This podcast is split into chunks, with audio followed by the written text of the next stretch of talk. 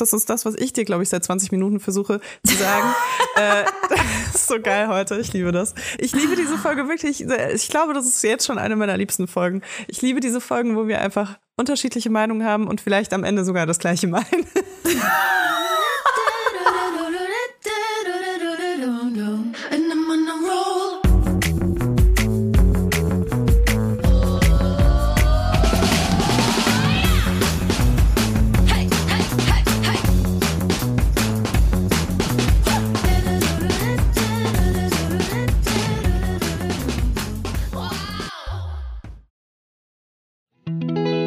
kommt Werbung.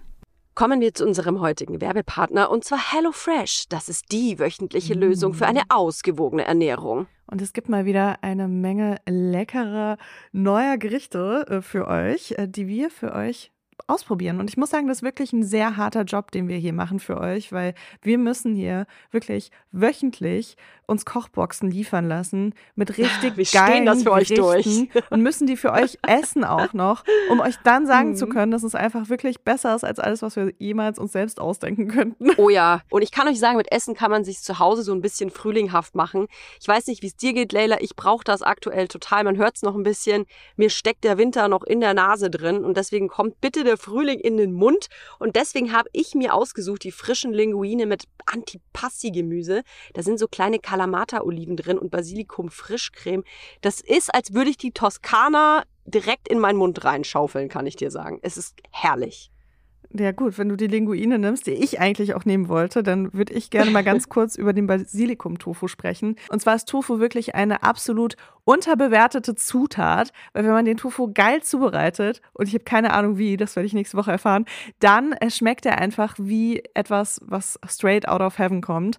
Und ähm, genau, da gibt es ein Gericht mit Basilikum-Tofu und fruchtiger Orangen-Sojasauce auf Paprikagemüse und Basmati-Reis. Und da freue ich mich ganz besonders drauf. Und wenn ihr euch jetzt denkt, ja, das klingt ja alles toll, aber das kriege ich never ever hin, Ganz ehrlich, jeder kriegt das hin. Denn mit HelloFresh bekommt ihr Rezeptkarten. Damit könnt ihr die Gerichte ganz einfach und super schnell zubereiten. Ihr könnt dafür so schnelle Rezepte ordern. Ihr könnt auch so ein bisschen außergewöhnliche Rezepte, vegane, vegetarische, äh, Familiengerichte. Also ja, es gibt alles, alles Mögliche. Und natürlich könnt ihr im flexiblen Abo jederzeit die Lieferung anpassen, pausieren oder kündigen. Und wir haben es hier irgendwie gar nicht so erwähnt, aber man kriegt wirklich eine Kochbox, wo genau die Menge an Zutaten ist, die man für dieses äh, Gericht braucht. Und somit äh, reduziert man einfach krass seinen Mental Load auch und seine Abfälle, die jede Woche so entstehen.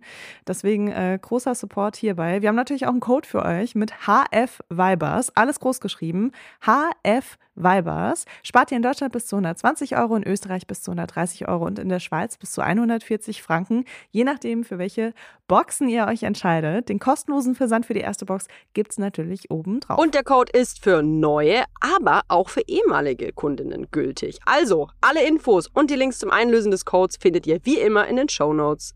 Werbung Ende.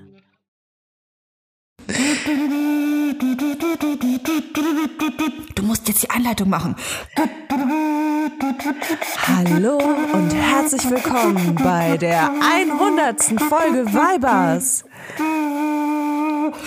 Herzlichen Mit Glückwunsch. Diebel und Layla Lowfire. Hey, ich war noch nicht fertig.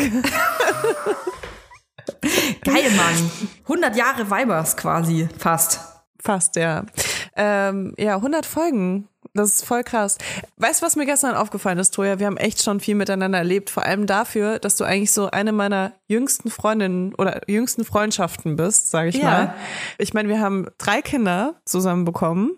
Richtig. Ähm, zwei Firmen gegründet und haben oh Podcast. 100 Folgen Podcast zusammen aufgenommen. Das ist schon echt richtig viel äh, für so eine kurze Zeit, die wir uns eigentlich nur kennen. Das stimmt. Das ist richtig krass. Und äh, wir ich glaube, du bist auch eigentlich neben meinem Partner. Ich, ich rechne jetzt mal die Kinder nicht mit, weil das so richtige Gespräche mit denen sind das ja nicht. Ähm, ich glaube, du bist nach meinem Partner die Person, mit, denen, mit der ich am meisten spreche. Das ist krass.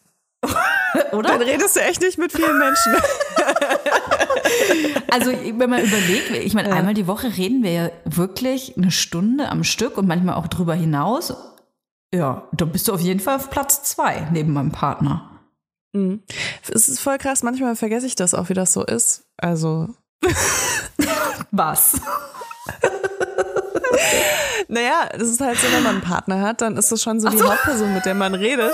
Und dann ist es auch schon so, dass man mit seinen FreundInnen weniger spricht einfach. Weißt du? Ja, Weil ja, du hast ja. jemanden, mit dem du dich permanent austauschst. Und ähm, ja. Mein Partner ist meine beste Freundin eigentlich, ja. Ich rede mit dir genauso viel wie mit meiner Therapeutin. Oh, I love it. Ich bin ja auch irgendwie ein bisschen äh, Therapeutin und du meine. Ich habe gestern eine Story gemacht, Leila. Da bin ich fast ein bisschen, bisschen sentimental geworden. Ich auch, als du geschrieben hast, dass wir jetzt ein Jahr alt werden. Da bin Ja, ich auch sentimental geworden und dachte mir, du, du hörst mir nie zu. Es sind zwei Jahre. Toja, du bist so ignorant. Nein, es sind natürlich zwei Jahre. Wir machen seit zwei Jahren den Podcast, hundertste Folge. Ich habe keine Ahnung, wie das rechnerisch ähm, zusammen äh, kollidieren konnte. Ich, Wir haben eine Wahnsinn. Pause gemacht. Aha. Daher Das war richtig Wind. gut. Wir müssen jetzt immer im Jahr vier Wochen Pause machen, dann passt das. Geil. Alle zwei Jahre passt es dann. Alle zwei. Warte, das ist totaler Schwachsinn. Totaler Schwachsinn. Ich hatte eine 5 in Mathe seit der fünften Klasse. Bitte don't judge me. Nein, wir haben, wir haben einmal in diesen zwei Jahren vier Wochen Pause gemacht, so rum. Okay, wow. Ich bin auf jeden Fall ein bisschen sentimental geworden, weil ähm, ich nämlich mich auf einmal in dieses Gefühl wieder reinversetzen konnte, das ich hatte, als wir den Podcast gestartet haben. Also als wir auch, wir hatten ja so, wir haben dauernd darüber geredet, wie dieser Podcast sein würde. Weißt du, bevor wir überhaupt gestartet haben, haben wir uns quasi ja schon gegenseitig gesagt, was wir für Erwartungen haben, was wir wollen, wie dieser Podcast wird. Und ein Gedanke, den ich ja ähm, äh, total hatte, und ich bilde mir ein, wir wären da auf, äh, wir wären da auch äh, d'accord miteinander gewesen, ist, dass wir auf gar keinen Fall einen Podcast haben wollen, wo es so wahnsinnig viel um uns als Mutter geht. Das wollten wir auf gar keinen Fall. Und die allererste Folge direkt, da ging es eigentlich nur ums Muttersein. Und für mich, Leila, ist dieser Podcast, dafür möchte ich auch dir danken tatsächlich, also nicht nur dem Podcast, sondern auch dir. Dieser Podcast ist für mich auf jeden Fall eine krasse Hilfe gewesen in meiner Entwicklung als Mutter und als Frau, weil ich mich durch diese Gespräche und durch diese Themen, die wir äh, immer wöchentlich da haben, ähm, mich erst zurechtfinden konnte in meiner Rolle als Mutter, weil ich gemerkt habe, ich muss mich überhaupt nicht so von dieser Rolle distanzieren, wie ich anfangs dachte. Das war für mich, das war für mich ein rotes Tuch. So um Gottes Willen, bloß nicht zu viel über Kinder reden, bloß nicht zu viel über meine Mutterrolle reden, damit die Leute, Unternehmen, Marken, Partner, Partnerin ja nicht denken, Toja ist jetzt Mama-Bloggerin oder für Mama-Content zuständig. Und heute kann ich dir sagen, tut es mir ein bisschen leid, dass ich so gedacht habe. Okay. Inwiefern? Also, was, was würdest du denken, wäre anders passiert, wenn du eine andere Einstellung gehabt hättest? Ich bin in die Falle getappt. Ich bin in diese Falle getappt, dass wir Die Frauen... Anti- Anti-Mutter-Falle. Ja, ja, tatsächlich. Ähm, weil ich Angst hatte einfach, dass genau das passiert, was man einfach selber so wahrscheinlich so eingetrichtert bekommt, dass wenn man ein Kind bekommt, dass man, dass der, dass dein Haupttalent quasi dann Muttersein ist. Du bist Mutter und dann kommt ganz lange erstmal gar nichts. Und ich hatte davor ganz große Sorge, dass die Menschen, und ich habe das nicht nur einmal gehört, Leila, dass ähm, ich gesagt bekommen habe, ja, nee, ja, aber jetzt kriegst du ja dann auch dein äh, zweites Kind. Ja, das ist natürlich dann ähm, schwierig. Also ich glaube, das ist dann, du passt dann nicht so. Das ist zu erwachsen für unsere Community. Ich glaube, wir, wir, wir melden uns lieber bei dir oder wir machen lieber was sowieso für Mama-Content. Und es war so ein richtiger Stich für mich ins Herz, weil ich dachte so, Alter, das ist doch nicht mein Charakterzug. Das ist doch nicht mein Talent, mein, mein, mein, ja, es ist auch ein Beruf sicherlich in irgendeiner Art und Weise. Aber es ist doch nicht, ich bin doch nicht nur Mutter. Das hat mir richtig wehgetan. Und deswegen wollte ich diesen Podcast nicht so mutterlastig machen. Es ist eigentlich auch witzig, weil die meisten Komplimente, die wir bekommen ähm, über den Podcast, enden mit, obwohl ich keine Mutter bin. Ja, das ist mir auch So weißt aufgefallen. du, ich finde euch gut, obwohl ich keine Mutter bin. Und das ist auch so geil. Aber es ist witzig, wie du das gerade erklärst, weil ich habe das Gefühl, bei mir war es komplett andersrum. Also ich kann Ja. mich noch dran erinnern, wo du äh, mich gefragt hast, so, ey Leila, hier, guck mal, sollen wir das machen? Und ich meinte so, ja, aber auf gar keinen Fall Mutter-Podcast. ja, genau. So, und, ähm, und ich, ich sehe mich aber so ein bisschen als so eine äh, Pick-Me-Mom. Geil. Jetzt, ich würde gerne die Folge auch so nennen. Ist mir nicht gerade aufgefallen. Eigentlich bin ich so eine Pick-Me-Mom, äh, die nämlich so sagt, ja, aber ich bin nicht so wie andere Mütter. Aber einfach aus dem Grund, weil ähm, genauso wie mit Frauen oder Pick-Me-Girls, Girls, wird einem halt so ein gewisses Bild präsentiert ähm, von Müttern, wie die zu sein haben. Und ähm, auch überall, wo du hinguckst, siehst du eher so Mütter, die dann das so krass überzelebrieren, weißt du? Also die so, für meine Verhältnisse halt, ne? Die dann so sagen, das war das Krasseste, was mir je passiert ist, das ist das Erfüllendste, was mir je passiert ist. Ich lebe für meine Mutterrolle, äh, ich, ich sterbe für meine Kinder und ich wach morgens auf und bin halt Mutter und das erfüllt mich. So. Und ich wusste, dass Mutterschaft für mich nicht so sein wird. Ich wusste, Mutterschaft wird ein großer Teil meines Lebens sein, aber Mutterschaft alleine erfüllt mich nicht in meinem Leben. Also ich brauche noch andere Sachen. Und ähm, deswegen hatte ich immer das Gefühl, es steht mir gar nicht zu, so eine Mutter zu sein, in der Öffentlichkeit auch, weil ich bin ja nicht so eine Mutter, weißt du? Ich glaube, das ist auch das, wo viele Frauen Angst vorhaben und vielleicht auch deswegen dieser Gedanke aufkommt. Wir bekommen ja auch die Frage aufgestellt, ähm, wann weiß ich, dass ich bereit bin für, für diese Mutterrolle? Ähm, wann weiß ich, ob ich überhaupt Kinder haben will? Weil ich glaube, dass einem zu doll eingetrichtert wird, dass man quasi die eigene Identität abgibt, sobald die Eizelle befruchtet wird. Du, du gibst Ja. deine, deinen Charakter ab und bist ab dem Zeitpunkt Mutter. Und äh, das ist natürlich falsch. Denn du selber entscheidest das ja immer noch, ob das so ist oder nicht. Ich will dazu betonen, wenn man sagt, das Muttersein ist das Erfüllendste, was in meinem Leben passiert ist und, und ich sterbe und lebe für meine, für meine Kinder, ist das voll legitim. Du kannst das ja selber entscheiden. Das ist ja das Total. Tolle, das ist ja das Tolle daran, dass du das selber entscheiden kannst. Aber du kannst eben auch sagen, hey, so ist es nicht so, wie wir das vielleicht tun. Ähm, und trotzdem können, kann man, und das verstehen halt einfach viele Leute nicht, gleichzeitig kann man seine Kinder über alles lieben. Über alles. Das ist, das schließt sich überhaupt nicht aus. Und davor hatten wir, glaube ich, so Angst. Das, das ist das Schlimme, dass du das nochmal betonen musst jetzt auch. Weil Ja, auch während natürlich. ich gerade das gesagt habe, dachte ich mir schon wieder so, muss ich jetzt dazu sagen, dass ich mein Kind über alles liebe und dass ich auch für mein Kind sterben würde und trotzdem gerne ähm, irgendwie viel arbeite und noch soziale Mhm. Kontakte außerhalb meines Kindes habe und auch mein Gespräch mit Erwachsenen führe zwischendurch und ähm, vielleicht nicht den ganzen Tag, äh, keine Ahnung, ähm, Türme bauen geil finde. So, weißt du, also man hat immer das Bedürfnis dann zu sagen, aber ich liebe mein Kind trotzdem. Ja, ja, man muss es irgendwie, man aber muss das es irgendwie ja, es schließt sich nicht aus. Und Väter Ja, müssen das gefühlt halt schlimm. nicht, weißt du? Jetzt kommt Werbung. Kommen wir zu unserem heutigen Werbepartner und das ist Clark. Ja, Leila, Valentinstag steht ja vor der Tür und ich sag mal, die kleinen Schmetterlinge in meinem Bauch, die haben sich schon so ein bisschen die Flügel wachgeschlackert und ich überlege mir schon, wie ich mir meinen Schatzi mal so ein bisschen überraschen kann. Wie, wie ist für dich Valentinstag? Hast du da ein positives Gefühl? Sind deine Schmetterlinge auch schon am Start? Weil ich finde ja generell so diese, diese Feiertage, ähm, die mit so ein bisschen so Druck einherkommen, finde ich ganz schwierig. Ja. Also bei Valentinstag, am Valentinstag ist bei mir schon einiges schiefgelaufen in meinem Leben. Ich weiß nicht, ob das an diesem Druck Ja. liegt oder einfach an komischen Zufällen, aber ich erinnere mich immer gerne an den Valentinstag zurück, den ich äh, zusammen mit meinem ähm, frisch auserkorenen Geschlechtspartner beim Gynäkologen verbracht habe, als wir auf die Pille danach gewartet Oh haben, weil es einen kleinen Fötungsunfall gab. Und ich mag das ist so eine Geschichte von vielen, die ich vom Valentinstag erzählen kann. Also es ist auf jeden Fall ähm, gar nicht so einfach, sich dafür den passenden Partner auszusuchen. Aber Achtung, richtig krasser es gibt Übergang. einen passenden Partner für deine Versicherungen.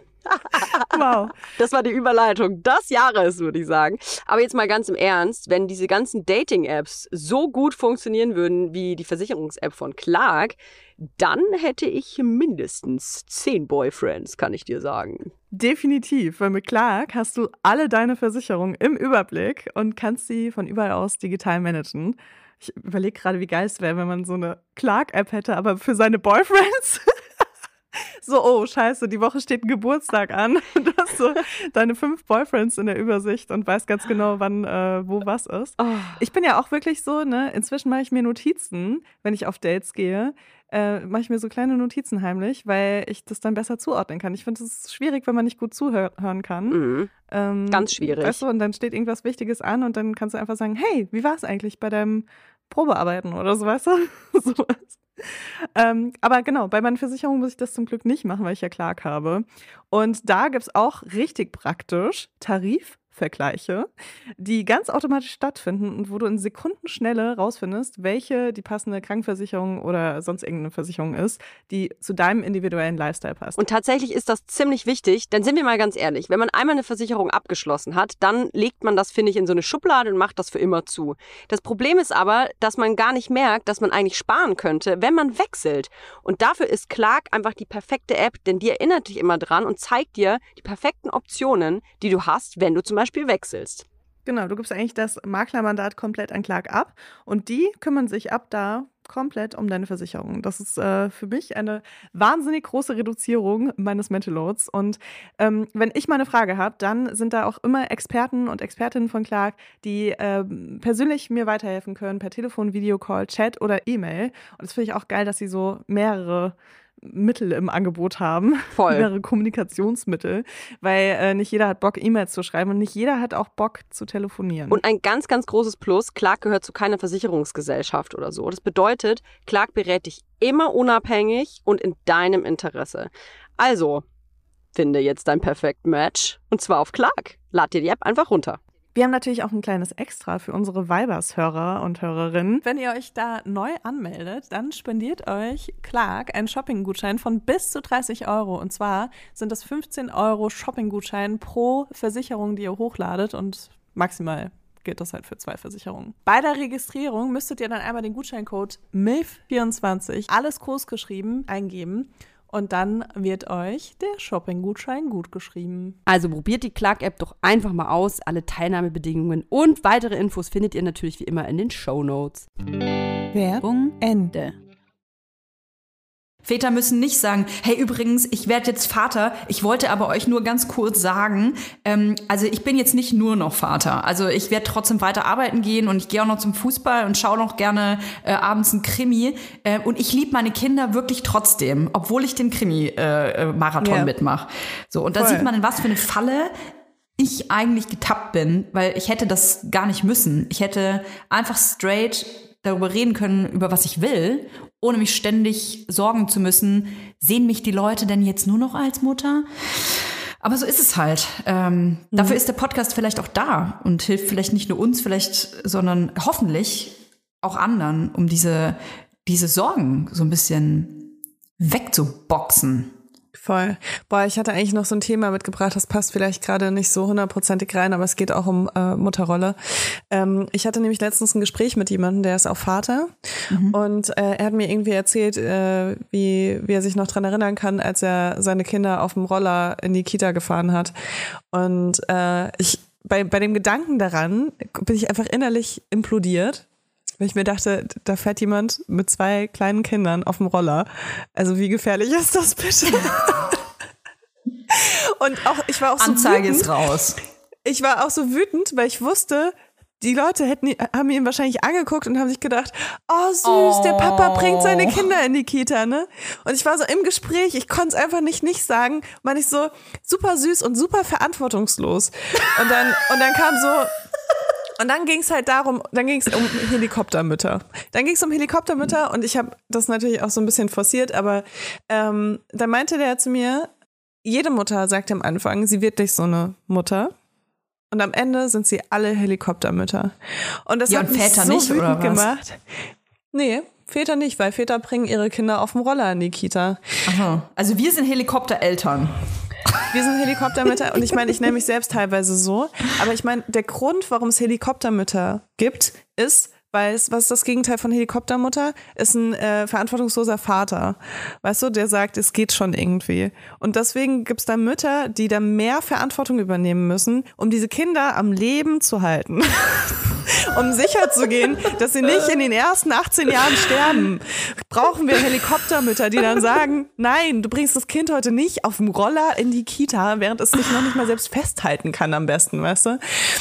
Ja, das, das hat mich aber so wütend gemacht in diesem Moment, weil diese Aussage am Anfang sagen sie das alle, dass sie voll entspannte Mütter werden und dann wenn sie Helikoptermütter. Ja, weißt du warum? Weil selbst wenn ich mein Kind nur im Kinderwagen kurz sitzen gelassen habe, während ich irgendwas auf dem Markt angeschaut habe, kam ein Typ zu mir und sagt, passen Sie auf, dass der Kinderwagen nicht umfällt. Permanent als Mutter wirst du dafür äh, geschämt, Wirklich? dein Kind in Gefahr zu bringen.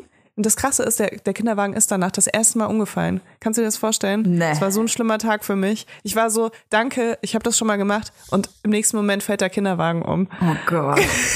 Das war auf jeden Fall ähm, schwarze Magie. Anders kann ich mir das nicht vorstellen. Egal. Ich wette, der hat, Fall, den, ich ähm, wette, der hat den umgeschubst. das Kind saß so, natürlich nicht im Kinderwagen und ich habe mein Kind nicht in Gefahr gebracht. Ich Also ich wette, dass du, du standest neben dem Wagen, der Typ kam, hat gesagt, passen Sie bitte auf, dass dieser Kinderwagen nicht umfällt. Dann hast du wahrscheinlich so schnippisch gesagt, fuck you, hast dich umgedreht und hat der Typ so mit so einem Roundhouse-Kick hat, den Kinderwagen, hat den Kinderwagen umgeschmissen, wetten. Nee, aber es ist halt wirklich so dieses Ding, als Mutter wirst du immer noch mehr in die Verantwortung gezogen, wenn deinem Kind irgendwas passiert. Und Ja. Du hast immer das Gefühl, dass du als verantwortungslos dargestellt wirst. Und das ist leider auch was, was Menschen gerne machen, einfach auch aus ganz misogynen Gründen, dass sie Mütter als schlechte Mütter darstellen. Für Dinge, die einfach nicht kindeswohlgefährdend sind. Siehst du, das und hab ich gar nicht. aber zelebrieren dafür, ja, du redest auch nur mit mir und deinem Partner. Ach, das stimmt. Ich gehe auch nie raus. Ich bin ja nie draußen. Wer soll mich denn ansprechen? Sorry. Tja, Leila, wer nicht rausgeht, kann nicht angemeckert werden, sage ich immer. Aber Toya, ich kann dir so viele Situationen aufzählen, ne? Oh, das tut mir mega leid. Äh, ich setze mein Kind ins Auto ähm, und muss dafür mit dem Kind auf die Straße gehen, weil ich halt auf der linken Seite parken musste.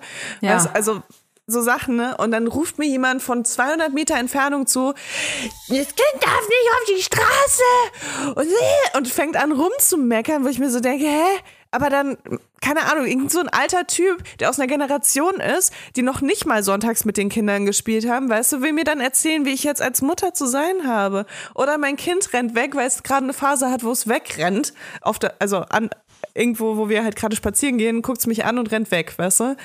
So cool, hatten wir mal eine Phase.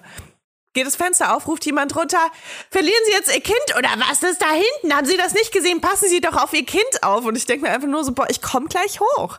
Ich komm Ja, aber das ist ja hoch nur einfach. Leute, die keine Kinder haben oder wo das schon so lange her ist, dass es irgendwie verschwommen ist, weil jeder, der ein dreijähriges Kind selber schon mal hatte, weiß, es, es gibt nichts Normaleres.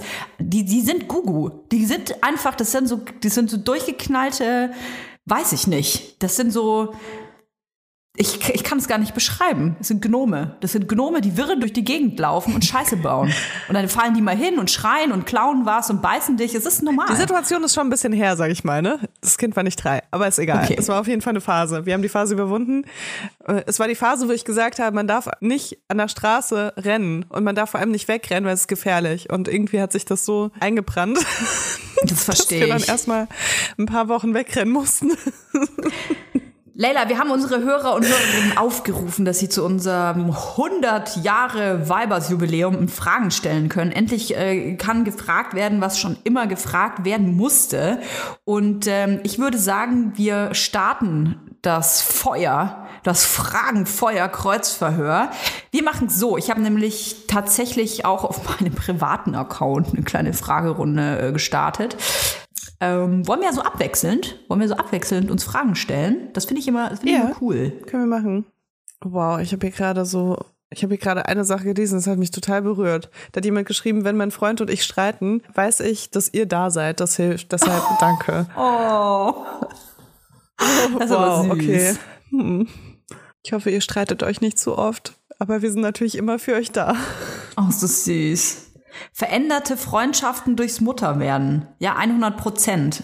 Also ich kann nur für mich sprechen. Ne? Da will ich noch eine ganze Folge drüber machen, aber bitte. Da machen wir eine ganze Folge drüber. Ich äh, kann dir kurz anreißen. Ich habe äh, Freundinnen vor allem, die habe ich schon seit zehn Jahren und die ähm, länger, glaube ich sogar. 15 Jahren. 15 Jahre sind es schon.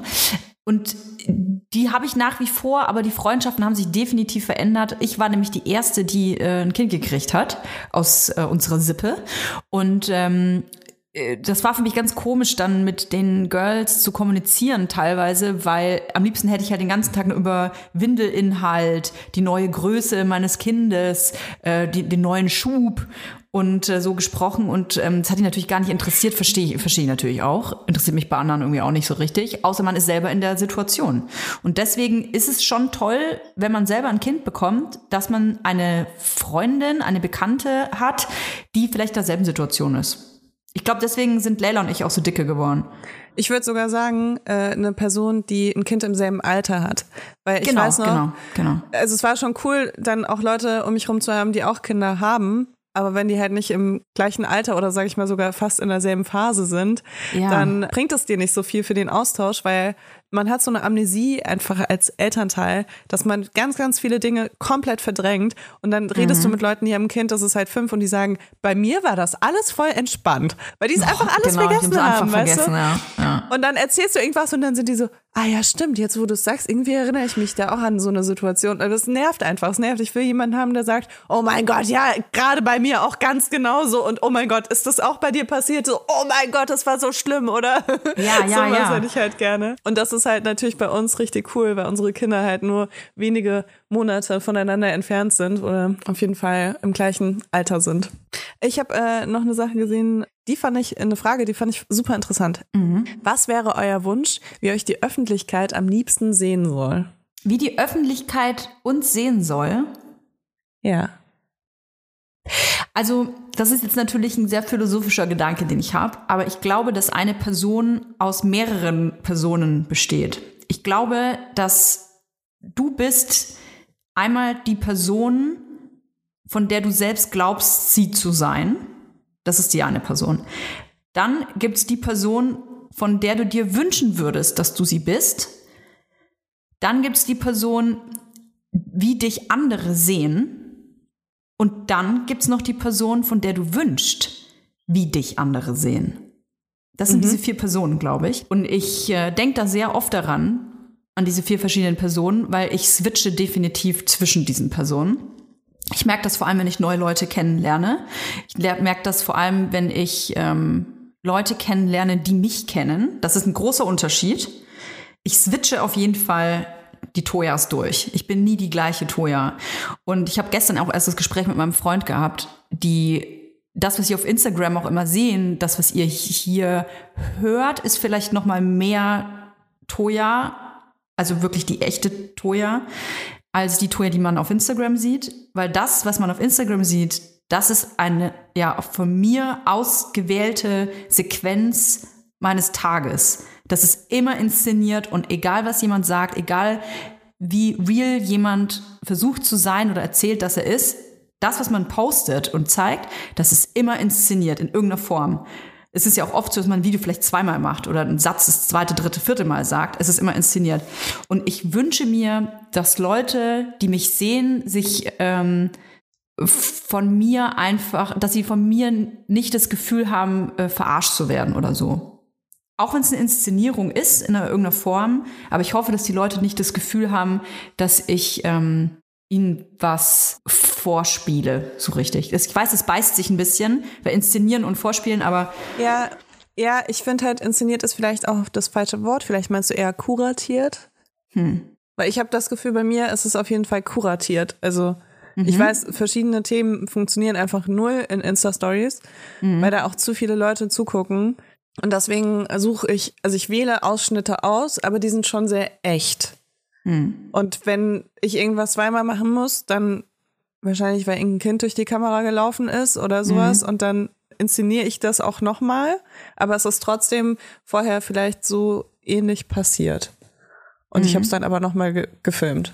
So, aber ich würde jetzt nicht sagen, dass es so komplett inszeniert ist, weil ich wach nicht morgens auf und sag, Guten Morgen, Fangemeinde. Weißt du, das ist für mich so eine Inszenierung. so Ja, das mache ich ja auch Theater nicht. spielst den ganzen Das mache ich Tag. ja auch eben. Es sind ja bei dir auch Ausschnitte und deswegen würde ich eher sagen kuratiert.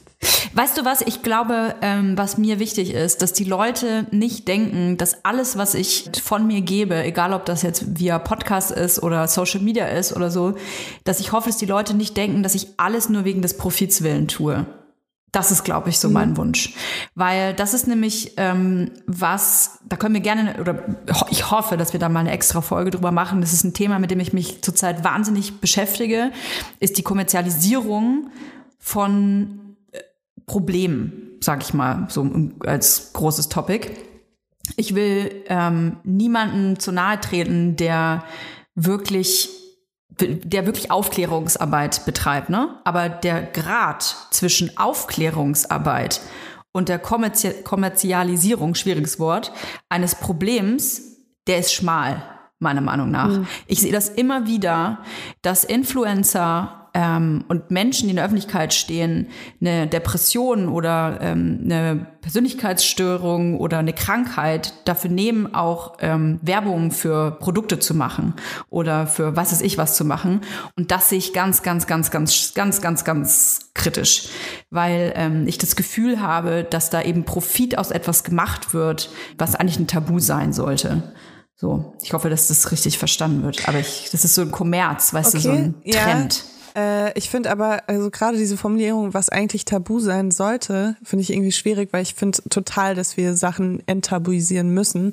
So ziemlich alles. Ich glaube, das ist, ich glaube, das ist was, wofür ich gerne in der Öffentlichkeit gesehen werde. Nein, nein, dass das ein, ich will damit sagen, dass was aus äh, Profit aus etwas geschlachtet wird, zum Beispiel, ähm, dass Profit aus einer Depression ähm, ähm, gemacht Ja. wird, das ist für mich ein Tabu. Das meine ich. Nicht die Krankheit Ach an so. sich. Okay, gut. Das klang jetzt nämlich genau Nein, nein. so. Und ich war so, eigentlich müsste Depression ein Tabu sein und jetzt machst du Geld Nein, damit. nein, so. nein. Okay, gut. Das Ausschlachten. Ich meine, dieses Ja. Ausschlachten und Ja. ähm, Werbung machen und Geld verdienen aufgrund eines Problems. Ähm, Mhm. Das, das sehe ich ganz, ganz kritisch und sehe ich leider sehr, sehr viel zurzeit, weil ich auch sehe, dass Mhm. ähm, ich weiß, ich weiß, dass ähm, es so ist, dass viele Menschen mit ähm, gerade mit ähm, Angststörungen zu kämpfen haben oder mit depressiven Phasen oder auch einer Depression. Aber ich finde, es ist gerade ein bisschen inflationär passiert. Ich, vielleicht ist es auch nur mein persönliches Gefühl, aber das Wort Anxiety auch, Alter, das wird inflationär benutzt und das, das kotzt aber mich total an. Toja? Ey, Corona hat alle gefickt, ich sag's dir. Ich, ich krieg das ja selbst mit. Nee, aber ernsthaft, man muss da auch wirklich unterscheiden und darf nicht in so ein, oh, auf einmal sind alle depressiv, haben Angststörungen und ADHS. Und man darf da nicht so rein verfallen, weil die letzten Jahre waren so hart für so viele Menschen und das hat alles nach oben befördert. Glaub mir, die Leute, die ein Jahr im Lockdown gelebt haben, gefühlt, alleine, ohne Partner, Partnerin, ohne Kinder, ohne richtigen Sinn im Leben, sage ich mal, also dass sie halt selbst den Sinn gesehen haben. Ich will jetzt nicht sagen, dass nur Kinder sind, du weißt schon. Ähm, die, die haben halt wirklich sich so krass mit sich selbst auseinandersetzen müssen, vielleicht teilweise das erste Mal in ihrem Leben und das hat alles nach oben katapultiert. Deswegen haben jetzt alle Depressionen, Angststörungen und äh, keine Ahnung, haben festgestellt, dass sie doch nicht ganz neuronormal sind, sage ich mal, weil sie sich so viel mit sich auseinandergesetzt haben. Na, was ist schon Und normal, Leila? Im ist wirklich Internet- jeder normal? Ich glaube, niemand ist normal. Alle sind normal oder niemand? Ja, okay, das finde ich ein bisschen schwierig. Ich hatte meinen Therapeuten, der meinte, sind wir nicht alle neurodivers? Und ich meinte, nein. Also, danach hatte ich keinen Therapeuten mehr. ähm, äh, ich, ja, es ist halt wirklich so, die Leute haben sich krass mit sich auseinandergesetzt. Auf einmal ähm, wurden eben Sachen auch enttabuisiert wie Depressionen, Angststörungen und alles mögliche andere. Und die Leute haben sich daran wiedererkannt und sich dann teilweise auf jeden Fall auch selbst diagnostiziert. Aber viele von denen haben sich vielleicht auch professionelle Hilfe dadurch geholt. Deswegen suche ich immer noch jemanden.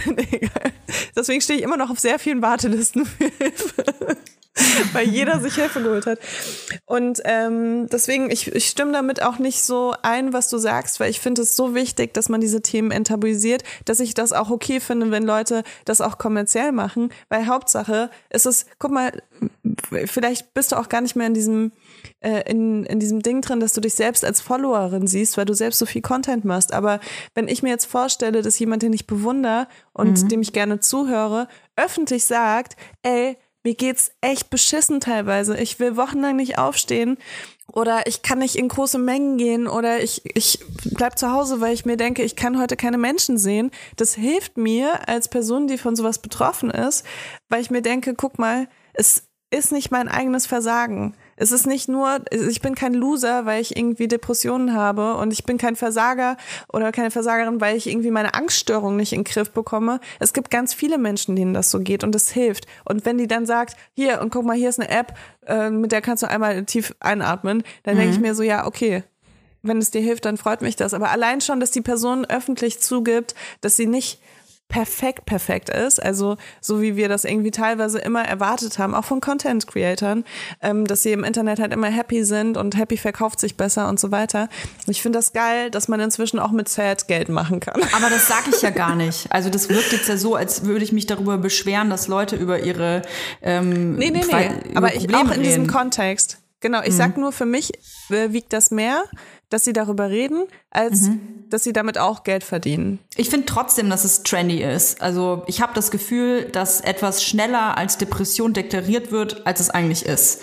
Also wenn jemand, ähm, wenn jemand ähm, wirklich ein Problem hat und es ist, es gibt mehr Probleme als eine Depression, es kann ja alles Mögliche sein, ähm, dass ein Problem schneller benannt wird und auch veröffentlicht wird, als dass man wirklich herausgefunden hat, ob es das wirklich ist ähm, weil ein Problem einfach besser klickt, als wenn man kein Problem hat.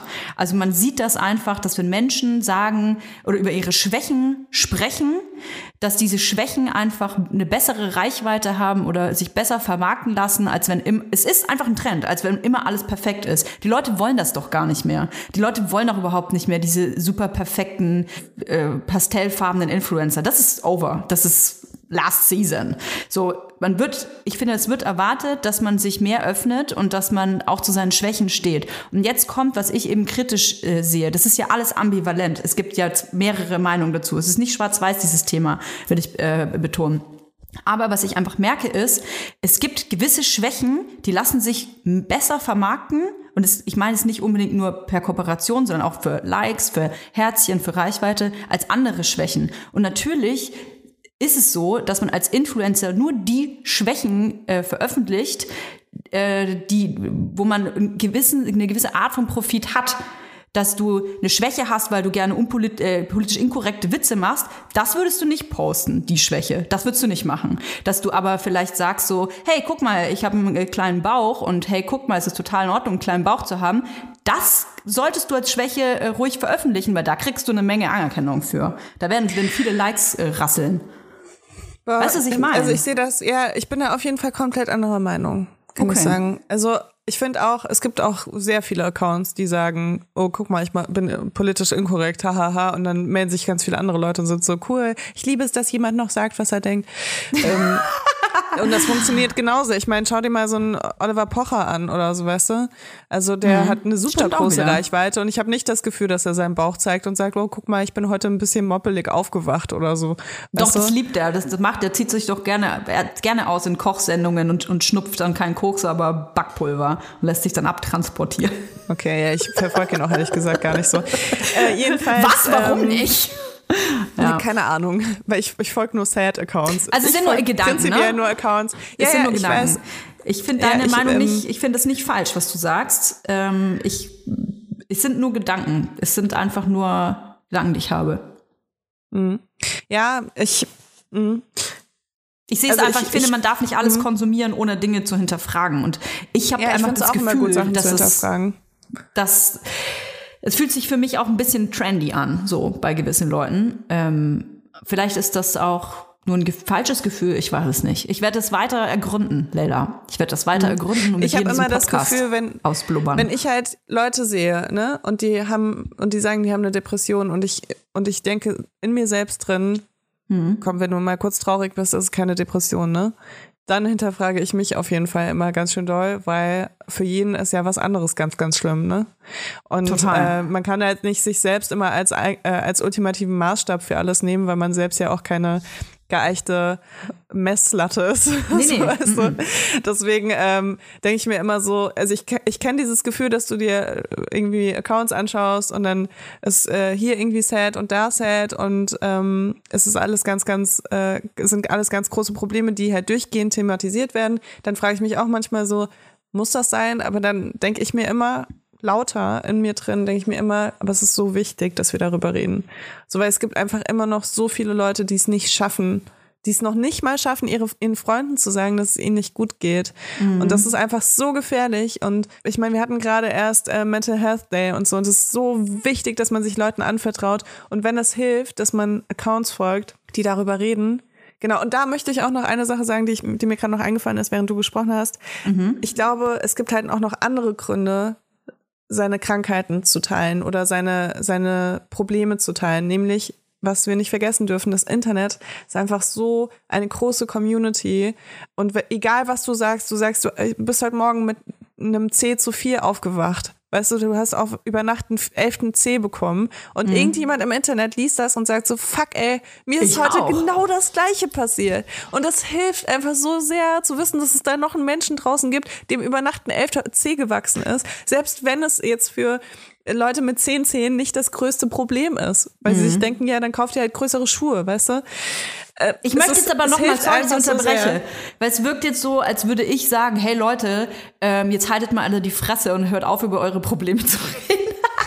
So ist es natürlich nicht. Ich, ich würde niemals jemandem vorgeben, äh, dass jemand nicht über etwas sprechen darf, über das er sprechen möchte, weil er ein Problem hat, egal was es ist. Ich finde das genauso wie du super wichtig und ich glaube, dass es unfassbar vielen Menschen hilft. Ich rede nur von den Menschen, die ein Problem kommerzialisieren. Das bedeutet, dass sie ein Problem vielleicht nicht wirklich haben, aber einfach sehen, dass gewisse äh, Themen gerade einfach super aktuell sind und viel besprochen werden und viel Aufmerksamkeit bekommen und auf diesen Zug aufspringen und sagen, hey übrigens, ähm, ich habe das auch oder ich ähm, ich habe das und das und hört mal, äh, ich möchte euch das und das zeigen. Und manchmal ist es vielleicht gar nicht so und es wird nur wegen der Anerkennung, der Aufmerksamkeit und den Likes willen getan. Davon spreche ich. Nicht von Menschen, die eine gewisse Aufklärungsarbeit äh, leisten. Das, es gibt fast nichts Wichtigeres als, auf, ähm, als das auf Instagram. Ja, und auch da denke ich mir so, wenn man halt so viele Leute sieht, die sich auf einmal da öffnen für irgendein Thema, egal welches, ähm, natürlich macht das die Hemmschwelle niedriger für andere Leute. Ich meine, das war ja mit MeToo nichts anderes, dass äh, die ersten Fälle öffentlich gemacht wurden und dann, Achtung, haben nämlich alle gesagt, oh, und auf einmal fällt allen ein, dass sie mal belästigt wurden, weißt du? Äh, aber die wurden ja schon vorher belästigt. Die haben sich einfach nur nicht darüber getraut zu sprechen, weil niemand darüber gesprochen hat. Und Das ist meine einfach ich so ein, nicht. Und ja, aber weißt du, das ist halt so, du kannst ja nicht Leuten eine Intention unterstellen. Du weißt es ja nicht, ob sie so denken. Und ich, ich verstehe, was du meinst, dass du so ein Gefühl hast, wenn du Sachen anschaust, aber du, du wirst es ja nie rausfinden. Deswegen finde ich das immer so ein bisschen schwierig, Leuten so Sachen zu unterstellen. Es gibt eine Narrative, wie zum Beispiel, oh mein Gott, ich bin zurzeit so depressiv. Ich höre das bei Teenies selbst. Es ist einfach, du siehst es, schau dir mal Billie Eilish an, ja? Billie Eilish ist ein mega, mega, super Megastar. Billie Eilish spricht und singt und ähm, äh, erzählt von ihren Depressionen. Es ist doch wie der Werteeffekt. Überleg doch mal. Ähm, äh, der Werteeffekt, der funktioniert ja nicht ohne Grund. Ähm, ich muss jetzt kurz über Suizid sprechen. Triggerwarnung, Werteeffekt bedeutet, ähm, wenn viel über Suizide gesprochen wird in irgendeinem äh, Zusammenhang, dann kann man statistisch sehen, dass die äh, Zahl der Suizide tatsächlich ansteigt. Das hat eine gewisse Wirkung auf Menschen, wenn man von Suiziden spricht. Und ich glaube, dass es einen ähnlichen Effekt gibt, wenn man über Depressionen spricht. Zum Beispiel, ich nehme es nur als Beispiel. Ich will damit nicht sagen, dass diese Menschen nicht wirklich ähm, äh, ähm, Depressionen haben. Aber es gibt, gerade wenn man vielleicht noch nicht so sicher ist und ähm, gerade Teenager, ich denke an mich selber, Stichpunkt Nirvana, ähm, dass man sich gerne in sowas einsaugen lässt und dann de denkt, dass die Menschen, die man anhimmelt, man möchte so sein wie die. Man möchte das gleiche Problem haben, das gleiche fühlen. Als ich Nirvana kennengelernt habe, Lella, ich wollte auf einmal tief schwarz, tief traurig sein. Dabei war ich das eigentlich gar nicht. Aber ich wollte es sein, weil für mich war es cool. Ich wollte dann immer traurig durch die Gegend laufen und habe immer, äh, habe tatsächlich das, ich habe versucht, das richtig anzunehmen. Das hat einen Effekt auf mich gehabt. Und das meine ich dass man einfach aufpassen soll. Und es gilt natürlich für alles Mögliche, was man ähm, äh, tut, dass wenn man eine Reichweite hat und wenn man ein Influencer ist oder einfach eine Person der Öffentlichkeit ist, dass man aufpassen muss, dass wenn man über gewisse Problematiken spricht, dass man immer im Kopf haben muss. Es gibt Leute, die nehmen das an und ähm, wie soll man sagen, ähm, die tragen das dann in sich weiter, obwohl es vorhin, vielleicht vorher gar nicht da war. Das geht aber also es viel gibt zu auf tief in die jeden Fall, Materie. ja, Nee, aber ich, ich finde das gerade total spannend. Also ich habe ja auch früher, ähm, also nicht nur früher, aber ich habe sehr dunkle Musik gehört, sage ich mal, als Teenie Ja. und äh, bin dann auch traurig rumgelaufen und habe das auch in mir getragen. Aber bei mir hat das halt krass resoniert mit dem, was da war, weißt du? Deswegen bin ich heute immer noch traurig und du vielleicht nicht. so. Weil irgendwann, äh, irgendwann war die Nirvana-Phase dann vorbei und ich war halt immer noch traurig und du hast dann irgendwie, keine Ahnung, Deichkind gehört und warst, warst happy. Das ist jetzt nur eine, Weiß ich nicht. Äh, krasse so, so, Vermutung. so plump würde ich es jetzt nicht sagen. Also Nein, es ist jetzt sehr, sehr runter reduziert, sagen wir mal, ne? ich sag's mal ein Aber- Beispiel. Wenn ich jetzt, wenn ich jetzt auflegen würde und würde mir jetzt drei Stunden lang richtig traurige Musik anhören, soll ich dir sagen, was passieren würde? Hm? Ich wäre nicht gut drauf. Ja, okay. Soll ich dir sagen, was passiert, wenn ich auflege und einfach traurig bin an dem Tag? Dann bin ich drei Stunden lang traurig und danach bin ich noch acht Stunden traurig und danach bin ich noch zwölf Stunden traurig und Ich meine, dann höre das, ich mir glückliche das mein, Musik aber das an. ist doch ein Unterschied. Das ist doch ein Unterschied. Wenn ich, wenn ich mich jetzt einlassen würde auf traurigen, düsteren Content, dann kann ich dir sagen, dass das was mit mir macht. Es macht einfach was. Total. mit- Es hat einen Effekt. Und ich möchte darauf einfach hinweisen, dass so, dass auch dass solche Themen einfach einen Effekt auf einen haben kann. Genauso, dass ich aufpassen muss. Ähm, ich habe eine Zeit lang wahnsinnig viel Zeitverbrechen gehört. Ich habe ähm, relativ spät mit dem Podcast angefangen und habe dann wirklich jeden Abend, wenn ich das Kind zu Bett gebracht habe, Zeitverbrechen gehört. Das waren halt teilweise auch super düstere Geschichten. Da ging es auch teilweise um Kinder, die verloren gegangen sind und Schlimmeres. Und ich kann dir sagen, dass ich dann immer rausgekommen bin, vom Kind ins Bett bringen und war so richtig, äh.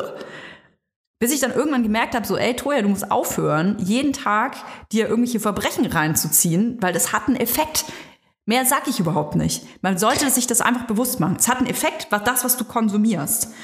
Und wenn du immer nur darüber, ähm, wenn du immer nur, ähm, so wie ich, dir immer nur verlorene Kinderstories anhörst, dann hat es auch einen Effekt. Ja, ich verstehe das. Und ich kann dir trotzdem sagen, dass es natürlich ein anderer Effekt ist, als wenn man Depressionen hat. Also da gibt es auf jeden Fall einen krassen Unterschied. Weil wenn ich dep eine depressive Episode habe und mir äh, drei Stunden lang happy Musik anhöre und einen guten Film, der, der ein Happy End hat und mich mit glücklichen Menschen umgebe, dann bin ich immer noch traurig. Weißt du? Ja, ich finde Also, aber, wir reden voll aneinander halt- vorbei. Ja, das ein wahrscheinlich, weil Riesenunterschied. wir über zwei verschiedene Themen sprechen, aus zwei verschiedenen Perspektiven. Ja, ich spreche nämlich über eine, eine gesunde Person, du sprichst über eine depressive Person. Das Ja. ist ja ein Riesenunterschied. Du kannst eine depressive Person mit einem glücklichen Lied nicht happy machen. Depression Ja, genau. wegwischen, das geht ja nicht. Ja, aber das ist das, was ich meine. Dass, ähm, klar, hast du dann einen schlechten Tag, wenn du dir ganz viel negativen Content anschaust, aber wenn du dann aufhörst damit, dann geht's dir wieder besser. Vielleicht noch Weißt nicht. du? Und ich da. Meinst du? Also, ich kann das von mir jetzt nicht sagen. Ich, ich brauche dann immer ein bisschen. Also, wenn ich abends mir eine Stunde lang immer Verbrechen reinziehe oder äh, ich, ich reagiere auch ganz krass auf ähm, Serien so, wir haben ja über Dama auch gesprochen, ne? Da, also da habe ich, da geht's mir teilweise im Magen schlecht. Klar, es war sehr eklig auch. Aber ähm, also für mich macht so ein, so ein Konsum von Medien oder auch, jetzt werden vielleicht manche lachen, aber ich habe ja, ich weiß nicht, ob ich das erzählt habe, dass ich mal so eine Dreiviertelstunde in so einem TikTok-Hole war. Da ging es mir richtig schlecht danach. Ja, danach haben wir, glaube ich, aufgenommen, oder? Nee, nee, das war abends. Das habe ich abends, hab ich ah, abends okay. gemacht. Du hast es Aber, auf jeden Fall äh, mal im Podcast erzählt. Ja, da ging es mir richtig schlecht danach. Und das, das ist nicht so, dass ich dann das Handy weglege und denke mir, ach so, na ja, jetzt, äh, jetzt ist wieder alles gut. Das hat eine Wirkung einfach. Ja. Ja, ich, ich glaube wirklich auch, dass wir ein bisschen aneinander vorbeireden. Was Ja. ich einfach sagen, was meine Au Kernaussage sein sollte, aus dem ganzen Gelaber jetzt, was Mhm. ich erzählt habe, äh, ist einfach, Leute werden nicht depressiv, weil sie Menschen dabei zugucken, wie sie depressiv sind. Leute sind vielleicht depressiv und äh, stellen fest, dass sie depressiv sind. Äh, oder sie sind eben, wie du sagst, durch Konsum von Medien, die ihnen nicht gut tun, äh, kurzfristig trotzdem, im Gegensatz zu einer Depression, äh, verstimmt.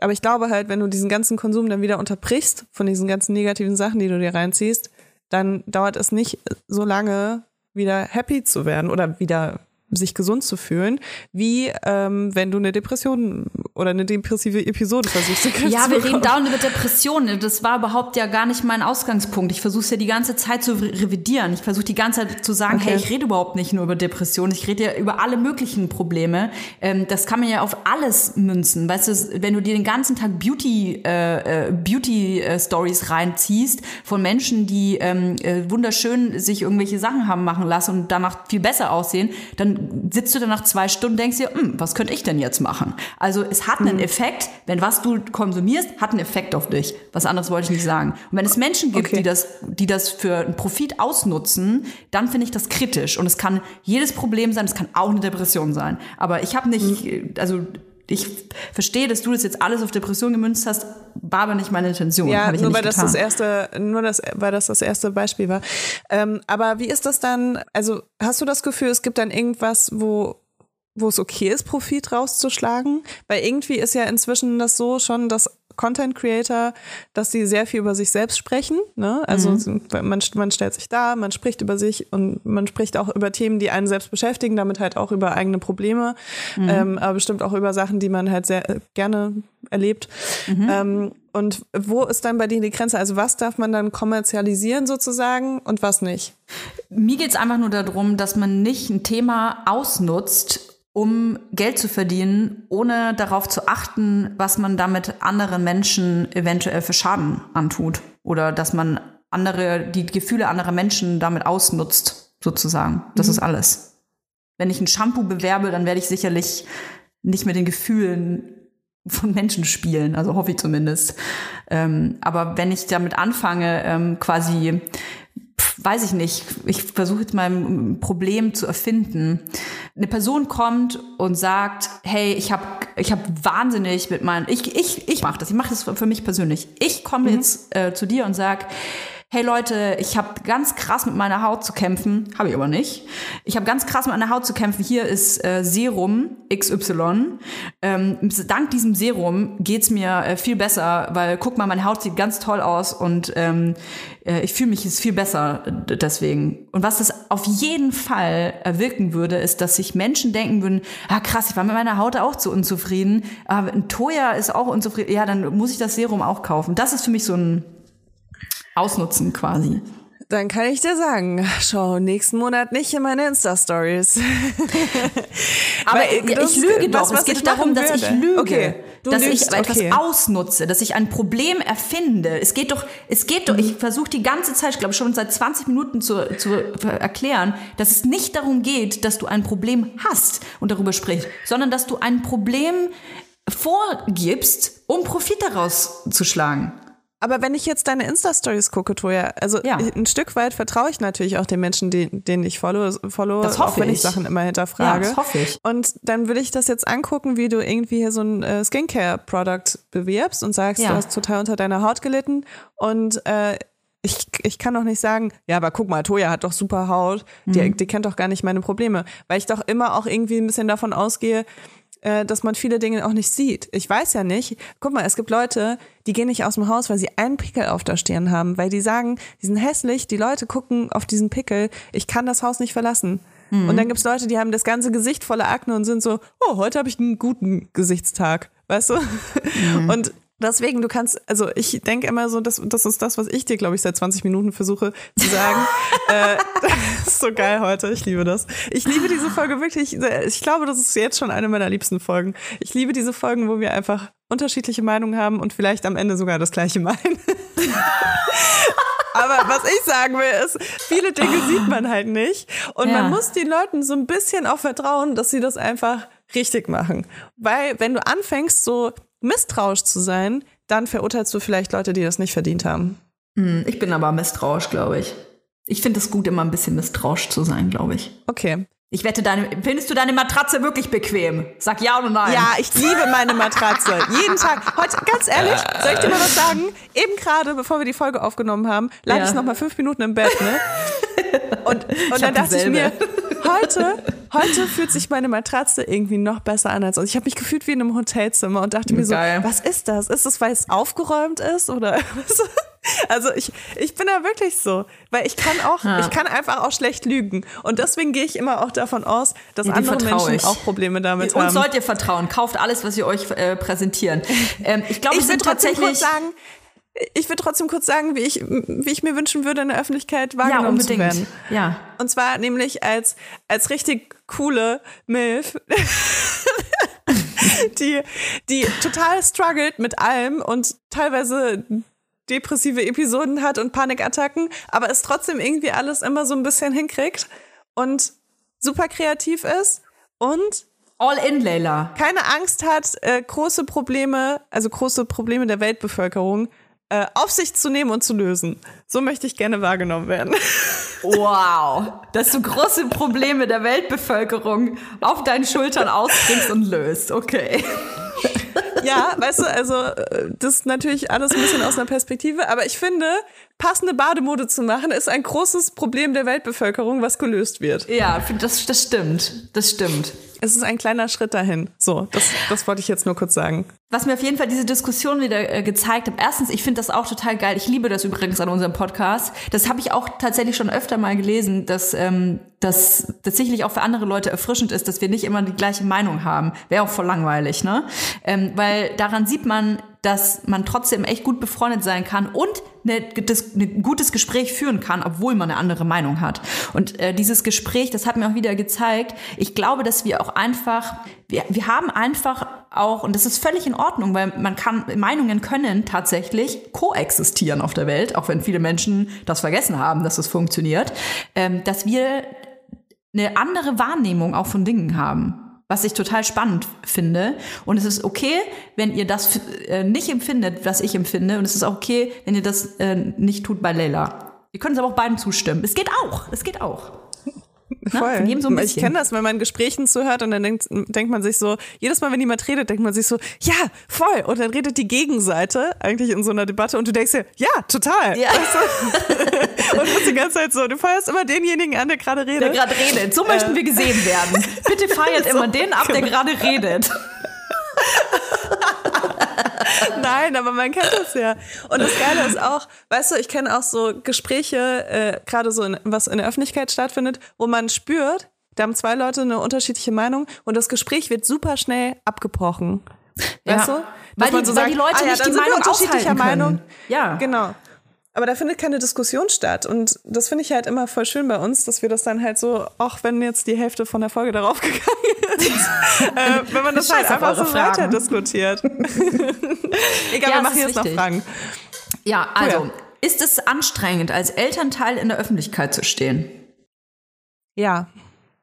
Finde ich total, weil alles wird immer äh, extra äh, gewertet und vor allem auch das, was ich vor, vorhin schon gesagt habe mit diesen Müttern, dass da irgendwie, dass man immer so noch besonders ins Visier genommen ist, ob man nicht doch irgendwie schlecht ist für sein Kind, obwohl man die, m, teilweise auf jeden Fall die einzige Person ist, die überhaupt irgendwas Gutes für sein Kind tut.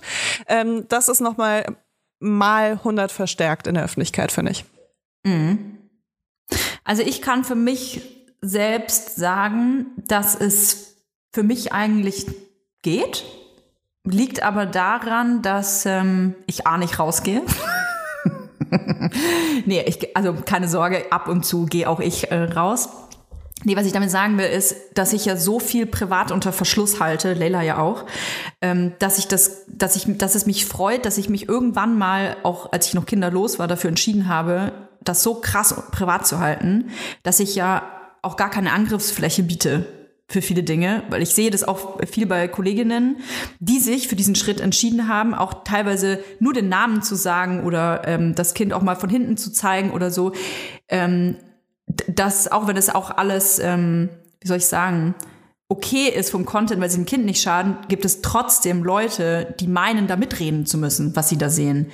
Voll. Auch wenn es äh, die sehen die- dann das Essen vom Kind und sind so, Richtig. wieso gibst du dem Kind in dem Alter dieses Essen Ja, und weißt du nicht, was ja. passiert und das und es liegt mit jedem auf dem Tisch, Funken, weißt du? den du, ja. Oder es, der Kinderwagen ist im Kleinigkeit, ja. Bild oder ähm, der Maxi-Cosi ist zu sehen. Warum willst du nicht einen anderen äh, Kinderwagen? Also ist egal, was du quasi siehst, das wird halt kommentiert, das passiert einfach. Ähm, das ist auch ganz normal. Alles, was man, was man in die Öffentlichkeit trägt, wird kommentiert oder ähm, bewertet. So, da, da Hm. muss man mit klarkommen. Und deswegen lasse ich das raus. Was so krass war bei mir am Anfang, ich habe ja mein Kind auch am Anfang auch natürlich genauso wie jetzt gar nicht gezeigt, aber die ersten Monate im Leben meines Kindes habe ich jeden Tag Nachrichten bekommen, wie ich es mir la- erlauben kann, ohne Kind diese ganzen Dinge zu tun. Einfach weil ich mein Kind nicht gezeigt habe. Und die Leute so lange gebraucht haben, also nicht alle natürlich, aber eine kleine Gruppe meiner Follower so lange gebraucht hat, zu verstehen, dass mein Kind dabei ist, ich es aber einfach nicht zeige, habe ich jeden Tag so richtig hasserfüllte Nachrichten bekommen. ja, und jetzt machst du schon wieder das und jetzt ist das Kind kaum geboren, wahrscheinlich schon abgeschoben. Weißt du, so jeden Tag, wo ich mir so dachte, so, aber wie, also wie, Was, sind, was ist das für eine Community, denke ich mir immer, weil solche Nachrichten habe ich zum Beispiel nie bekommen. Also ich weiß auch gar nicht, warum nicht. Das sind ja andere Menschen als die, die das geschrieben haben. Dir folgen die Leute halt eher, weil sie äh, dich als Person, Person ganz gut finden, weißt du? Hä? Damit will ich sagen, ich habe einfach noch, ich habe so viele Menschen, die mir Ach so, folgen, einfach weil sie mich hübsch finden Ach so. oder weil sie mich geil finden oder weil sie sich denken, ja, keine Ahnung, ist halt irgendein so eine Alte, die ab und zu Fotos macht, die, auf die ich mir einen runterholen kann. Und die Leute, die bleiben irgendwie. Ich weiß nicht, warum. Ich rede so viel auf Instagram und ich, die sind immer noch da. Also nicht mehr so viel tatsächlich. Ich habe jetzt fast ähm, genauso viele Frauen wie Männer. Das Ja. war ein weiter Weg dorthin, kann ich euch sagen. wow. Ich war mal bei, ich war mal bei über 90 Prozent Männern. Ja, okay, bei mir sind es, glaube ich, so, ja, auf jeden Fall über 80 Prozent Frauen, glaube ich. Ja, siehst du? Crazy. Ja, also ich habe das auf jeden Fall das Gefühl, ähm, ich, das ist wieder, was ich nur für mich äh, sagen kann und das ist ein Tipp nicht nur an Menschen, die eine große Reichweite haben, sondern auch einfach einen Account haben, der öffentlich ist. Je mehr man von sich preisgibt, desto mehr bietet man Angriffsfläche und das kann einem natürlich auch scheißegal sein, vielleicht hat man ja auch Bock auf den Kampf, aber je mehr man zeigt, desto mehr öffnet man sich und gibt einfach Preis. Und ich finde einfach, dass je mehr man von seinem Privatleben preisgibt, für mich ist es mein Heiligtum. Es ist mein, der heilige Gral. Es ist mein, das ist mein Herz, meine Seele, meine große Liebe, was bei mir privat stattfindet. Und wenn ich davon etwas preisgebe, dann kann das verletzt werden und das möchte ich einmal nicht. Und ähm, ich kann nur äh, appellieren, überlegt dreimal, wenn ihr irgendwie so wirklich sehr private Dinge ähm, preisgebt, zeigt, ob das wirklich sein muss und ob man mit, mit, den- mit den Reaktionen, auch wenn sie mal negativ sind, was passieren kann, ob man damit klarkommt. Wenn ja, ist es ja cool, aber wenn nicht, dann ist halt scheiße. Ne? Und dann kann man es nicht mehr so einfach äh, äh, revidieren. Ja. Und postet eure Kinder nicht und die Kinderzimmer auch nicht. Punkt. Ist auch so ein Trend, Leila. Kann ich kurz abbranden. Das ist so ein Trend, dass man Kinderzimmer? Kinderzimmer abfilmt und die ganzen Schubladen zeigt und die Spielzeuge und die Klamotten. Ey, kriegt Kotzen. Finde ich ganz schlimm. Wirklich. Echt, ich finde, also ich finde Klamotten und Spielsachen, äh, das kann ich nachvollziehen. Kinderzimmer, muss ich sagen, ist für mich einfach so Interior, habe ich keinen, also finde ich schön anzuschauen. Äh, Ich habe, glaube ich, auch schon mal das Kinderzimmer gezeigt, als ich es gemacht habe, bevor mein Kind da war. Ähm, aber so, also persönliche Gegenstände, bin ich deiner Meinung, Kinderzimmer, pff, Hm, finde ich, Find ich, ich find, nicht so. ich, ich persönlich, Toja Diebel, finde das nicht gut. Ähm, ich sage auch warum. Übrigens, Jugendarbeitsschutzgesetz steht übrigens drin, Privatzimmer, äh, äh, Kinderzimmer darf übrigens in einem Kontext von einer Kooperation nicht gefilmt werden, by the way. Ist durchs Jugendarbeitsschutzgesetz ähm, geregelt. Das Problem ist, das ist eine Grauzone. Das dann bedeutet, wenn du nicht gemacht. wenn du, wenn du dich nicht meldest und sagst quasi, ähm, hey, ich mache eine Kooperation, dann, also wenn du das nicht meldest, dann musst du es natürlich auch nicht, ja, unterliegst du diesem Jugendarbeitsschutzgesetz auch nicht, wenn dein Kind damit nicht involviert Ah, ist. okay. Ach Genau, so, aber klar, eigentlich nur wenn dein nicht. Kind arbeitet, also in dem Sinne, Genau. oder? Ja, Ah, okay. sozusagen. Das heißt, wenn, wenn du äh, irgendwelche, äh, keine Ahnung, Breigläschen im Kinderzimmer abfilmst, dann äh, geht das. das ist nicht erlaubt. Mm -mm. Nein, nein. Das ist nicht Schlecht, erlaubt? schlecht. Nee, Auch ich nicht, wenn, wenn, wenn dein Kind Ach so, nicht das Kind muss ist. involviert sein, natürlich. Das Kind muss natürlich Ja, ja, genau. in irgendeiner Form Das- involviert ja. sein. Genau, das muss arbeiten. Ja, das finde ich, genau. Ja. Das, Aber mein, das mein zeigt Kind doch schon- nicht. Aber das zeigt ja schon, also, dass dieses Kinderzimmer, das ist ja anscheinend laut Gesetz schon, auch wenn es eine Grauzone ist, schon so privat, dass das nicht gefilmt werden darf. Und ich finde, das äh, sollte man sich einfach mal überlegen, warum das so ist. Ähm, ich kann mir das nur für mich selber überlegen. Würde ich wollen, dass mein Kinderzimmer im Internet zu sehen wäre, also wie ich als Dreijährige quasi in meinem Kinderzimmer gespielt habe, wie das alles aussah, mit was ich gespielt habe, was ich anhatte, meine Puppen, mit denen ich gespielt habe. Würde ich wollen, dass die Leute das sehen können? Nein. Hätte ich keinen Bock drauf. Warum? Ist mir zu privat. Möchte ich selber entscheiden, ob ich das zeige oder nicht. Und darum geht's, finde ich. So ein bisschen. Hm. Deswegen mag ich das nicht. Ja, also ich kann das bei vielen Sachen nachvollziehen. Ich glaube, das liegt einfach so daran, dass ähm, das Kinderzimmer vom Flämmchen aussieht wie jedes Pinterest-Kinderzimmer. Vielleicht postest du ja einfach immer so random Pinterest-Kinderzimmer. Ja, ja, das ist unser Kinderzimmer. Ja, also ich, ich poste das auch nicht. Ich habe es einmal gepostet, als ich es eingerichtet habe und auch nur ähm, gewisse Ecken, sage ich mal. Ne? Also ich habe zum Beispiel halt nicht irgendwie das Bett gezeigt und keine Ahnung. So, aber ja, also ich, ich verstehe schon, ja, ich kann es schon nachvollziehen. Und, und der Hauptgrund, warum ich mein Kinderzimmer nicht gezeigt haben wollen würde als Kind oder auch jetzt, ist einfach, weil es auf jeden Fall nicht schön eingerichtet war. Oh. Deswegen denke ich mir so, ja, aber so ein Pinterest-Kinderzimmer kann man schon zeigen. Naja, egal. Äh, Ist auf jeden Fall voll interessant zu wissen, dass, äh, dass das da so im Gesetzbuch drin steht. Mein Kind Mhm. arbeitet ja zum Glück nicht, es macht ja nur Praktikum, deswegen Unbezahlt. unbezahlt. Leila, ich habe hier eine mega lustige Frage, ist total ähm, out of context, aber welches Fahrzeug seid ihr? Flugzeug, Boot etc. geht auch, es muss sich einfach nur fortbewegen. Okay, jetzt gerade bin ich ein Quad. Ein Quad. Voll, das ist, sofort, ist mir sofort eingefallen. Ich wäre gern ein Jaguar, aber ich bin einfach ein Quad.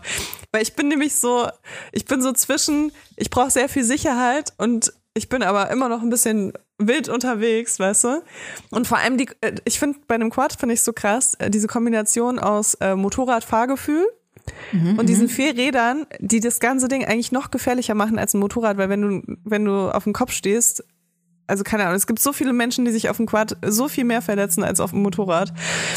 Das ist einfach die Kombination gerade in meinem Leben. Ich versuche irgendwie ähm, sehr viel Sicherheit für mich und meine Familie und auch mein Unternehmen und alles Mögliche aufzubauen.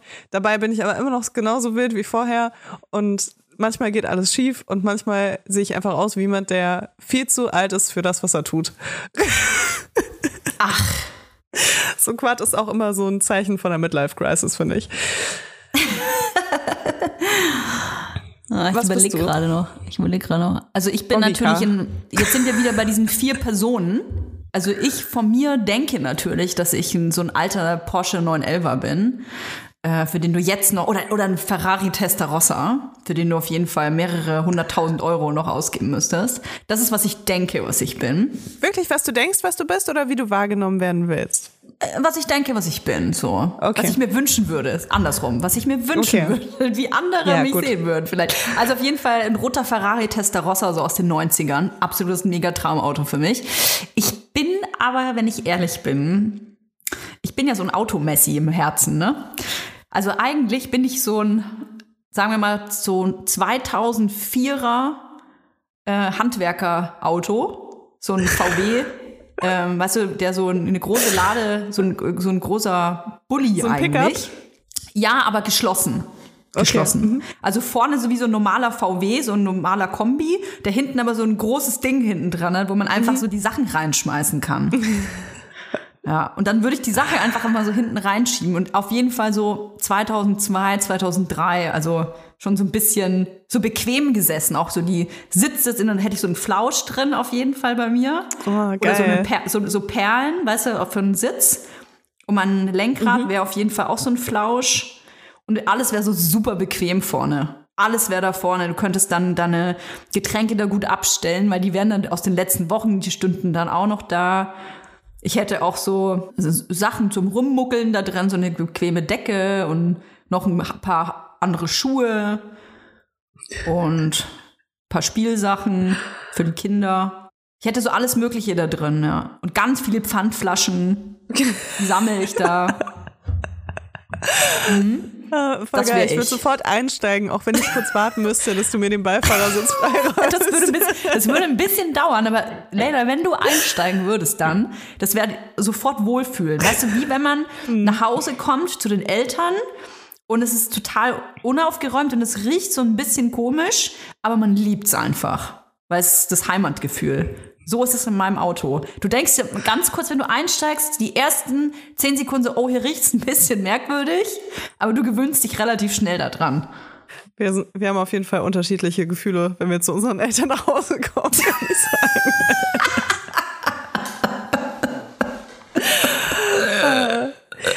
so, ja, ich Ja. habe noch eine Frage. Wo siehst du dich in zehn Jahren? Boah. Ähm, ich bin nach wie vor 27 und äh, ich sehe mich in meinem Haus. Ich habe hoffentlich ein Haus, ein ganz kleines. Ich will nicht ein großes Haus, ich will ein kleines Haus. Aber in Hackelburg? In Hacken, irgend, in der Nähe von Hackelburg irgendwo. Nordrhein-Westfalen gerne. Mit einem kleinen Garten, wenn es geht. Wäre ein Träumchen, den ich selber nicht bewirtschaften muss. Das wäre auch ein Träumchen. Das muss dann mein Freund machen oder die Kinder bestenfalls. Und äh, kein Hund. Ich habe keinen Bock mehr auf Tiere. Großes Streitthema hier zu Hause. Bitte kein, keine Tiere mehr. Ich hoffe, dass ich dann eine Firma habe, die die Angestellten, die ich habe, weiterhin bewirtschaften und äh, unterhalten kann.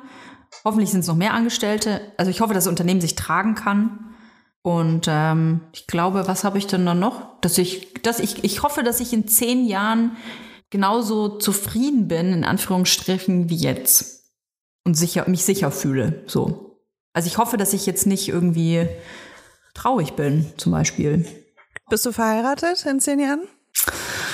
Boah, ich denke schon, ja. Ja, denke schon. Okay, und äh, machst du noch Podcast? Ja, hallo, natürlich. natürlich. Okay. Ich habe ich hab kein Kind dazu Haarfarbe bekommen. Das ist schwierig. Die habe ich ja in den, in den nächsten zehn Jahren bestimmt siebenmal gewechselt. Also das, äh, ich kann ja immer nie länger als so ein, zwei Jahre meine Haarfarbe erhalten. Wahrscheinlich sind die da so ganz abgefressen. So ab, abgefressen orange. Mit so ganz schlechten Extensions. Okay, aber wenn du, wenn du eine gut laufende Firma hast, dann ist die Wahrscheinlichkeit doch ganz groß, äh, dass du Geld für einen guten Friseur hast, oder? Ja, der, den, den, der lebt dann auch bei mir. Das ist dann mein, das ist dann mein, ähm, Dein Poolboy auch gleichzeitig. ja, mein Poolboy und Gartenboy, mein Geliebter ist das. Ach so. Unser Geliebter, von meinem Freund auch. Das ist unser gemeinsamer Geliebter. Du, in zehn Jahren muss man da auch mal ein bisschen Spice reinbringen wieder. Ohne Scheiß. da muss man, darf man nicht mehr so eng sein. Ja, wie siehst du dich in zehn Jahren? Jetzt habe ich dir so intensiv zugehört gerade, dass ich mir gar keine Gedanken gemacht habe. Äh, ich fange erstmal beruflich an. Ich habe auf jeden Fall ein Bikini-Imperium. ähm, Und inzwischen machen wir nicht nur Bademode, sondern auch Unterwäsche. Und, ähm, und machen auch wirklich Unterwäsche für alle Menschen. Und auch Bademode für alle Menschen. Also wirklich alle, alle, alle Menschen. Und ähm, ich mache auch noch Podcast, aber nur einen, und zwar mit dir. Und ähm, habe blonde Haare. Blond. Mich, vor zwei Nächten habe ich geträumt, dass ich mir die Haare blondiere. Und sind die dann so Platin oder so goldblond eher? Wahrscheinlich eher goldblond, weil ich habe sehr viel Rot in meinen Haaren und wenn ich die, also wenn die heller werden, man sieht das ja hier unten gerade, ihr nicht, aber Toja, ähm, in der Sonne werden die immer so kupferblond. Ich habe ziemlich viele Tiere. Oh Gott. Ja, Tura, Gibt's Tura Tura wahrscheinlich noch in zehn Jahren? Nee, ne? Wahrscheinlich nicht. Ah, Tura, Sie, scheiße. sie wäre dann 15, also es ist schon, ich glaube, also Ja, theoretisch, vielleicht. sie ist ja ein Terrier-Mix, theoretisch könnte sie 15 Jahre alt werden, aber dadurch, dass sie ja auch eine ganz große, trendige Angststörung hat, sorry, Nein, aber dadurch, dass sie so ein Angsthund ist, äh, würde ich fast sagen, dass sie früher einen Abgang macht. Ich glaube, das kann nicht gesund sein, wenn man den ganzen Tag so unter Stress steht. Aber ich habe auf jeden Fall andere Tiere und ich glaube, ich habe auch irgendwie Pferde oder sowas. Ich glaube, ich habe so einen richtigen Bauernhof. Lebst du auf dem Bauernhof? Ja, ich, ich glaube, das ist aber so, Okay. weißt du, nicht so Bauern, Bauernhof, sondern es sieht alles sehr modern aus. Und dann gibt's halt auch so Ställe und so. In Berlin? Ja, in Das Berlin. möchte ich mal sehen, den Ort. Lebst du dann in der Hasenheide? Ich habe die Hasenheide gekauft äh, mit dem äh, Money Money aus meinem Imperium und äh, das ist jetzt so mein Bauernhof, genau. Geil. ähm, und Bist du Single oder in einer glaube, Beziehung? Ich bin in einer polyamoren Partnerschaft mit mehreren, weil ich brauche ja auch mehrere Leute, die meine ganzen Tiere auch mit bewirtschaften. Logisch. Ähm, ich glaube, wir sind so fünf. Wir sind so fünf, wir haben so eine Wow. Fünferbeziehung. Und wir haben auch noch ein paar andere Kinder. Okay. Und ich habe einen schwarzen Jaguar und einen Quad. Mit dem Quad fahre ich immer von Stall zu Stall. Und den Jaguar benutze ich nur sonntags. Und was ist mit dem E-Roller? Ich habe ein E-Bike auch, ja. Ein E-Bike. okay. Ein E-Roller würde ich mir nicht holen, aber so ein E- E-Fahrrad, ja. Mit dem, mit dem fahre ich dann äh, ansonsten immer durch die Stadt. Genau. Bei den, mit dem Quad kommst du nicht gut durch die Stadt, das ist ja nur von Stall zu Stall. und um einmal über die Hasenheide zu fahren, zu brettern. Und äh, ansonsten fahre ich sonntags immer den Jaguar und E-Bike. Finde ich gut. Ja, dann haben wir äh, eine gute Aussicht. Ihr seid ja dabei, weil wir hören uns ja äh, weiterhin im Podcast. Ihr habt was vor euch. Zehn Jahre müsst, äh, also zehn Jahre müssen wir jetzt durchhalten, Leila, einfach nur, damit wir sehen können, ob das ja auch wahr geworden ist. Ja, das ist jetzt so eine Zeitkapsel, weißt du? In zehn Jahren hören wir Ja. uns die Folge nochmal an und sind so, Buddelt die oh mein ein. Gott, Ja, damals euch hatten die wir noch. Träume. Buddelt euch die, die Folge ganz tief in eurem Herzen ein und holt die raus in zehn Jahren und dann gucken wir mal, was los ist. Ja, ich finde, wir sollten auf jeden Fall noch ein paar von den Fragen mit in die nächste Folge nehmen. Das Das machen schön. wir. Das machen wir. Wir wollten ja auch mal Also- wieder über Business, Business reden. Da sind viele Business-Fragen dabei. Wir, wo wir aktuell ähm, struggle, strugglen as fuck, freuen uns, äh, viele Tipps zu geben. ihr könnt uns aber gerne Tipps schreiben, wenn ihr Ahnung habt, wie wir Geld verdienen können. ja. Oh, Toja, eine Sache noch, das wollte ich dir unbedingt noch erzählen. Und zwar Mhm. habe ich mich mit Mooniac beworben bei so einem Founders Pitch, sage ich mal. Mhm. Also das ist so eine Veranstaltung, da werden dann verschiedene GründerInnen eingeladen und die dürfen dann ihre Ideen für ihre Startups äh, pitchen. Mhm. Und der Gewinner oder die Gewinnerin bekommen 5000 Euro für ihr Startup, um das noch ein bisschen weiter nach vorne zu bringen. Und äh, ich wurde ausgewählt als eine von diesen fünf Personen. Geil. Und deswegen wollte ich das mal kurz erwähnen hier im Podcast, weil äh, nächste Woche Mittwoch, also wenn ihr die Folge hört, übermorgen, äh, gibt's einen Livestream und Ja. da könnt ihr zuschauen, wie ich mich vor allen Leuten blamiere, weil ich mich nicht gut vorbereitet habe. das und wird natürlich nicht tun? passieren. Ihr könnt abstimmen online. Ach so. Wenn ihr, wenn ihr in diesem Livestream seid, könnt ihr abstimmen. Und es gibt nämlich, äh, in der Jury gibt's fünf Leute und äh, ihr seid, glaube ich, so die sechste Stimme. Also Das ist ja vielleicht ist, es die entscheidende. Deswegen wollte ich das mal kurz hier erwähnen. Ähm, Ja, wir ich pushen würde dich. einfach würde einfach den Link in die Shownotes posten und hoffe wirklich, dass ihr für uns stimmt, weil die Saison ist vorbei und wir könnten das Geld sehr, sehr gut gebrauchen, um uns auf die nächste Saison vorzubereiten. Das machen wir, Leila. Alle abstimmen. Einfach bei äh, Leila nochmal nachgucken. Leila postet das bestimmt ja nochmal. Oder bei uns in den Shownotes. Wir machen Muniac berühmt oder erfolgreich. Und ihr müsst uns äh, Nachrichten äh, schreiben auf Instagram. Ähm, ihr müsst uns vor allem Likes da geben, at Vibers. Und äh, Das die Glocke anmachen zu bei Spotify. Zwang hier. Ihr Doch, das ist wichtig. nichts. Sternchen. Wir sind Underground, geblacklisteter Underground-Podcast. Ihr müsst uns pushen und helfen und lieb haben, überall, wo es Podcasts gibt. So. Bis nächste Woche. Tschüss.